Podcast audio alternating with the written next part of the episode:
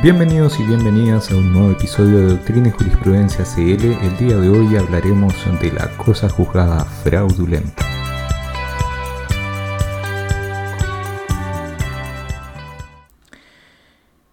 Como conocemos, la cosa juzgada viene a dar certeza.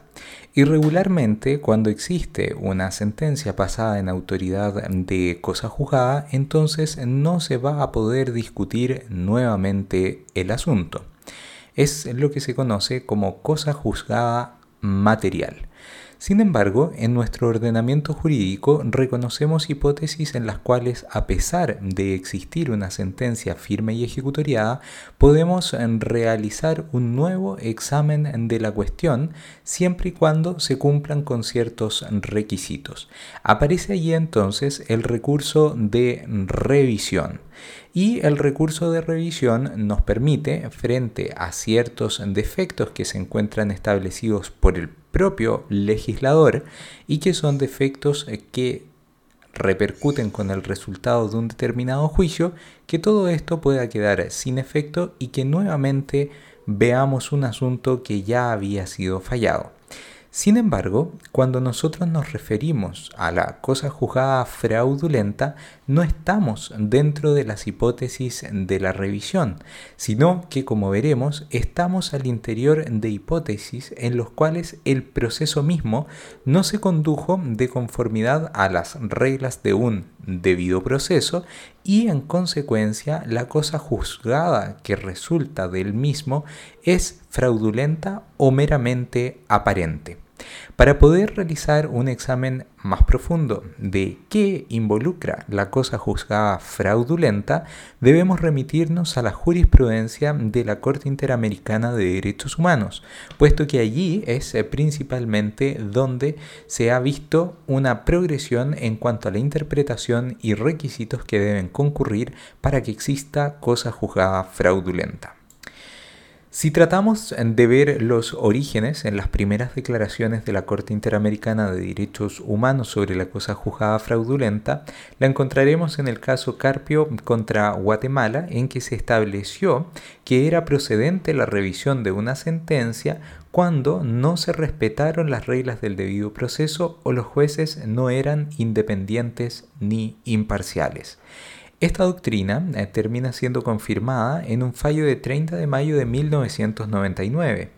en la cual la Corte eh, señala que la validez del proceso es condición de validez de la sentencia. La Corte Interamericana de Derechos Humanos aclaró que la sola incorrección jurídica no priva de valor la sentencia, sino que el proceso debe poseer tal entidad de irregularidad que la sentencia termine por carecer de soporte procesal, siendo entonces esta cosa juzgada meramente aparente. Sin embargo, el caso en el cual se deslindan totalmente los requisitos de la cosa juzgada fraudulenta es un caso que toca muy de cerca a Chile, porque es la causa Almonacid Arellano contra Chile, que fue fallada el 26 de septiembre del año 2006. Como pueden ver, para los efectos de una progresión en materia mm, de una institución, como sería la cosa juzgada y particularmente la cosa juzgada fraudulenta, estamos hablando de fallos relativamente recientes, pese a que estemos en el año 2021 y acercándonos al año 2022. Este caso, por la importancia que tiene para la materia que estamos tratando, lo veremos con cierto grado de particularidad.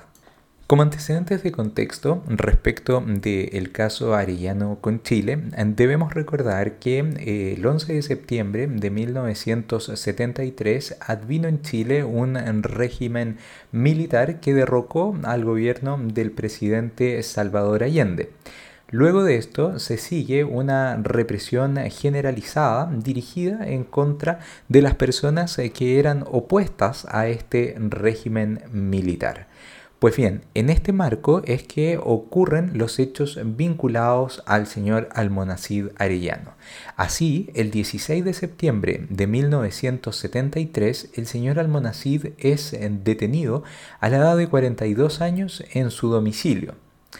La detención la practicó personal de carabineros, quienes le dispararon en presencia de su familia y a la salida de su casa. En definitiva, el señor Almonacid Arellano terminó falleciendo en un hospital de Rancagua el 17 de septiembre de 1973. En el orden judicial, lo que ocurrió fue lo siguiente. Y es que comenzó conociendo de este asunto eh, un juzgado con eh, competencia en materias del crimen. Y este juzgado fue bastante insistente en establecer el sobreseimiento de aquellos que estaban siendo investigados como consecuencia de la muerte del señor Arellanos. Pese a esto, la Corte de Apelaciones, es decir, el superior jerárquico de este tribunal, revocaba dichas eh, decisiones eh, de sobreseimiento continuamente y existió una suerte de pimponeo entre las decisiones de sobreseimiento y las posteriores revocaciones eh, por parte de la Corte.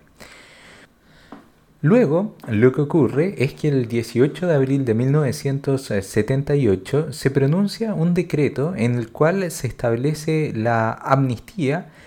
en relación a todas las personas que en calidad de autores, cómplices o encubridores hayan incurrido en hechos delictuosos durante la vigencia del estado de sitio en Chile. Desde luego que aquello terminaba por favorecer a los que causaron la muerte del señor Arellano. Sin embargo, posteriormente el 4 de noviembre de 1992, la cónyuge del señor Arellano presentó una querella criminal ante el juzgado del crimen. En virtud de esta querella se dejó sin efecto el sobreseimiento temporal que había sido decretado, pero ahora inicia un nuevo pimponeo, esta vez entre el juzgado del crimen con los juzgados con competencia en materia militar. En definitiva, es en un juzgado con competencia en materia militar que se termina radicando el conocimiento del asunto. Y allí es ese juzgado el que termina dictando el sobreseimiento total y definitivo atendido el decreto que establecía esta amnistía.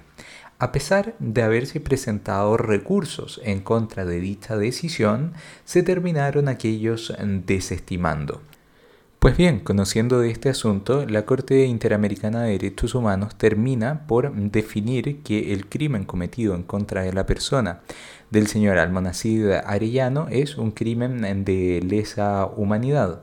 Y en este sentido, lo que señala es que los actos inhumanos, el asesinato cometido en un contexto de ataque generalizado sistemático en contra de la población civil, es efectivamente un crimen de lesa humanidad y como hemos señalado, existía una suerte de persecución en Chile respecto de aquellos que fueran opositores a el régimen militar.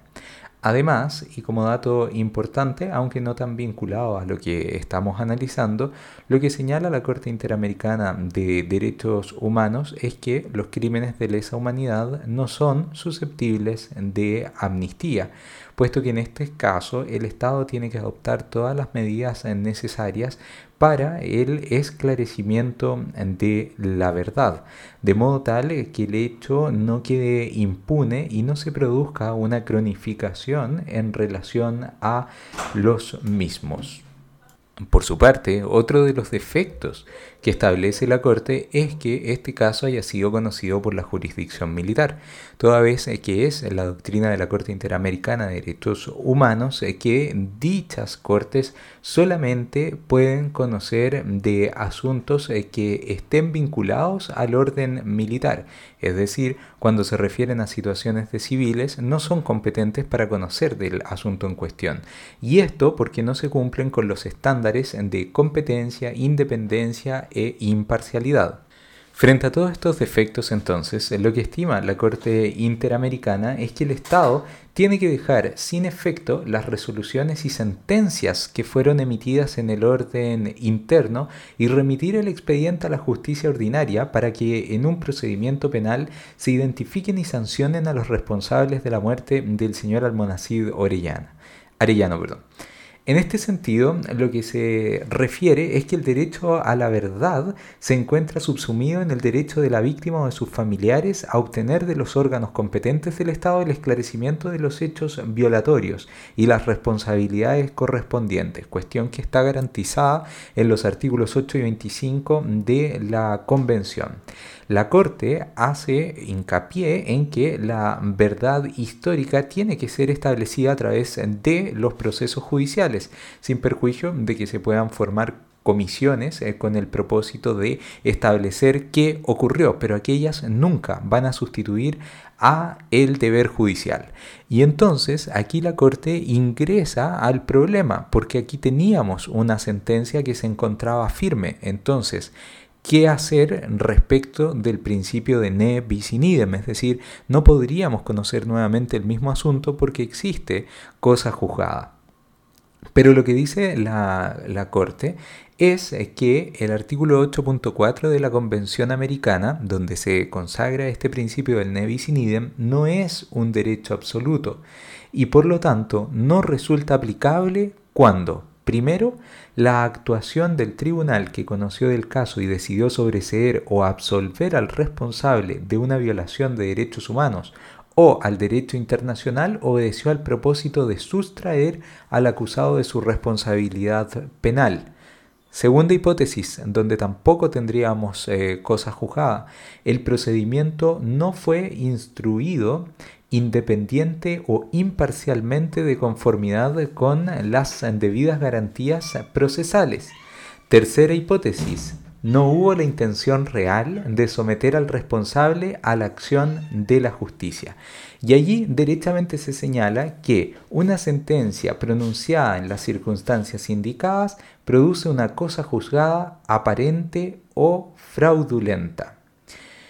Y luego viene una hipótesis adicional de la Corte, donde dice que si aparecen nuevos hechos o pruebas que puedan permitir la determinación de los responsables de violaciones a los derechos humanos y más aún de los responsables de crímenes de lesa humanidad, pueden ser reabiertas las investigaciones, incluso si existe sentencia absolutoria en calidad de cosa juzgada puesto que las exigencias de la justicia, los derechos de las víctimas y la letra y espíritu de la Convención Americana desplaza la protección del ne bis in idem.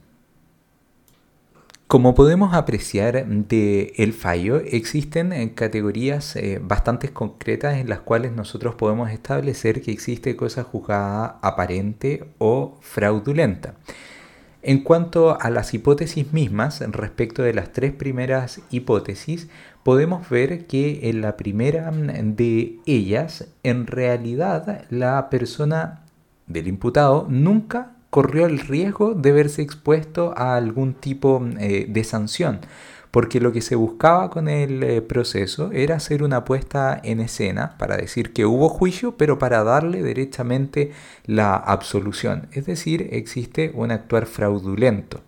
En el segundo caso, se dice que los procedimientos que no son instruidos por jueces independientes o imparciales no son capaces de generar la cosa juzgada o las sentencias que se pronuncian no van a adquirir esa firmeza. Y es bastante lógico porque podría pensarse que un juez que no es independiente o imparcial podría obrar de forma fraudulenta. Pero más allá de eso, incluso si no obra de forma fraudulenta, se tendría que generar una cosa juzgada solamente aparente porque el riesgo de que no emane una sentencia de un tribunal imparcial es en demasiado alto en cuanto a la corrección y justicia misma del fallo y por ello a lo sumo la sentencia podría estimarse que tiene una cosa juzgada aparente. Luego, respecto de la tercera hipótesis de que no haya una intención real de someter al responsable a la acción de la justicia, de nuevo encontramos una hipótesis de fraude, de dolo, y por consiguiente estaríamos frente a la cosa juzgada fraudulenta. Ahora, la Corte va más allá y no sé si puede ser calificada como cosa juzgada aparente o fraudulenta la siguiente, y es que frente a las violaciones a los derechos humanos y más aún frente a la comisión de crímenes de lesa humanidad, lo que señala la Corte es que si existe un nuevo antecedente e incluso existió una sentencia absolutoria en base al acervo probatorio que se tuvo en ese momento, el procedimiento de todas maneras se puede reabrir. Entonces, lo que está diciendo la Corte Interamericana en este caso es que respecto de las causas en que existan violaciones a los derechos humanos o se hayan cometido crímenes de lesa humanidad, nunca tendremos cosa juzgada material, sino que simplemente tendremos cosa juzgada formal, es decir, aquella cosa juzgada que permite la modificación de lo fallado en la medida que exista un cambio en las circunstancias, que en este caso sería un nuevo acervo probatorio. Por ejemplo, supongamos la hipótesis en que se encuentran nuevos antecedentes o que incluso no se encuentran nuevos antecedentes, pero que existen nuevas técnicas de investigación que nos permiten arribar a nuevas conclusiones que con anterioridad no se habría podido. Pues bien, habiendo observado este, este fallo, son varias las dudas que nos pueden surgir. La primera de ellas eh, dice relación con que, desde luego, si a una persona se le absolvió por alguno de estos motivos fraudulentos o bien se le absolvió sin que hubiere, en este caso, obrado un juez independiente e imparcial, podremos iniciar un nuevo procedimiento por existir cosa juzgada aparente o fraudulenta según la hipótesis en la cual estemos. Pero nos podemos preguntar qué ocurre si la persona fue condenada. ¿Podría nuevamente abrirse el proceso? Y es que la persona podría haber sido condenada a una pena insignificante en relación a los hechos que se le imputan. Entonces, esta pena insignificante sería también equiparable a una suerte de absolución. Lo razonable es eh, que dentro de las hipótesis que son consideradas por la Corte, nosotros podamos subsumir también la que se ha señalado antes. Desde luego que será muy discutible hasta qué punto nosotros podemos apreciar esa incorrección para los efectos de juzgar nuevamente a un condenado, buscando la imposición de una pena superior. Pero creo que los criterios eh, que habían sido señalados con anterioridad en este podcast son relevantes. Y es que en definitiva tiene que ser un error de envergadura relevante, es decir, una irregularidad tal que termine por quitar el soporte procesal a la sentencia. Ahora, en cuanto a la última de las hipótesis ante la Corte, la que dice relación con que si existen nuevos antecedentes frente a violación de derechos humanos o crímenes de lesa humanidad, se puede reabrir nuevamente la investigación, creo que aquello no debemos encasillarlo dentro de la hipótesis de cosa juzgada fraudulenta o aparente, sino que más bien se refiere a una cuestión propia de las características que tienen las violaciones de derechos humanos y los crímenes de lesa humanidad y que incluso es discutible porque hay que realizar distinciones en cuanto al contenido y significado de una y otra. Ahora, la Corte Interamericana de Derechos Humanos se pronuncia en la medida que existe una violación a los derechos que están establecidos en la Convención Interamericana de los Derechos Humanos. Entonces, podemos decir que la jurisprudencia que aquí se ha ido planteando es aplicable a todo caso, en otras palabras, es una limitación inmanente propia de la cosa juzgada el hecho de que tenga que emanar de un procedimiento debidamente tramitado de conformidad a las reglas del debido proceso. Y ahí la duda se hace bastante grande porque la forma que tenemos nosotros de revisar las sentencias firmes son solo a través del recurso de revisión. Sin embargo, existe una línea interpretativa, que es la que promueve la propia Corte Interamericana de Derechos Humanos, en la que indica que no solo las disposiciones de la Convención son las obligatorias, sino que también las interpretaciones que se realizan por la propia Corte Interamericana de Derechos Humanos, y por lo tanto llama a los jueces a realizar lo que se conoce como control de convencionalidad, es decir, un control de convencionalidad difuso a fin de poder velar porque dichas interpretaciones, que serían el reflejo de este tratado, puedan ser llevadas a cabo dentro del derecho nacional. Por ende, los jueces en el marco del derecho nacional tendrían directamente una vía para aplicar directamente la doctrina de la cosa juzgada fraudulenta o aparente. Desde luego se trata de una, de una discusión que existe y respecto de los cuales existen también fallos divergentes ante nuestros tribunales superiores de justicia. Sin embargo, lo relevante es eh, considerar que aquella firmeza con la cual nosotros eh, veíamos la cosa juzgada puede eventualmente no ser tal puesto que la cosa juzgada requiere de ciertos cimientos eh, procesales para adquirir propiamente su fuerza. Y si aquellos cimientos mínimos no existen, la verdad es que una institución como la cosa juzgada terminaría prestándose para fraudes o por lo menos eh, para mostrar una aplicación del derecho que no reposa en los pilares eh, sólidos que implican las reglas del debido proceso. En consecuencia, los eh, fallos que se han señalado nos llaman a repensar la cosa juzgada también en nuestro ámbito nacional y eventualmente a examinar hasta qué punto podrían ser revisables aquellas sentencias en las cuales se absuelve o se condena a un acusado. Lo que hemos señalado ha tenido relevancia también entre nosotros, puesto que en el régimen militar se cometieron violaciones a los derechos humanos que han sido conocidas por la justicia. Así, el ministro Carroza, en el denominado caso Quemados, dictó una sentencia absolutoria respecto de aquel que habría encubierto un ataque incendiario en contra de dos personas naturales. Una de ellas eh, sufrió lesiones de gravedad y la otra perdió su vida.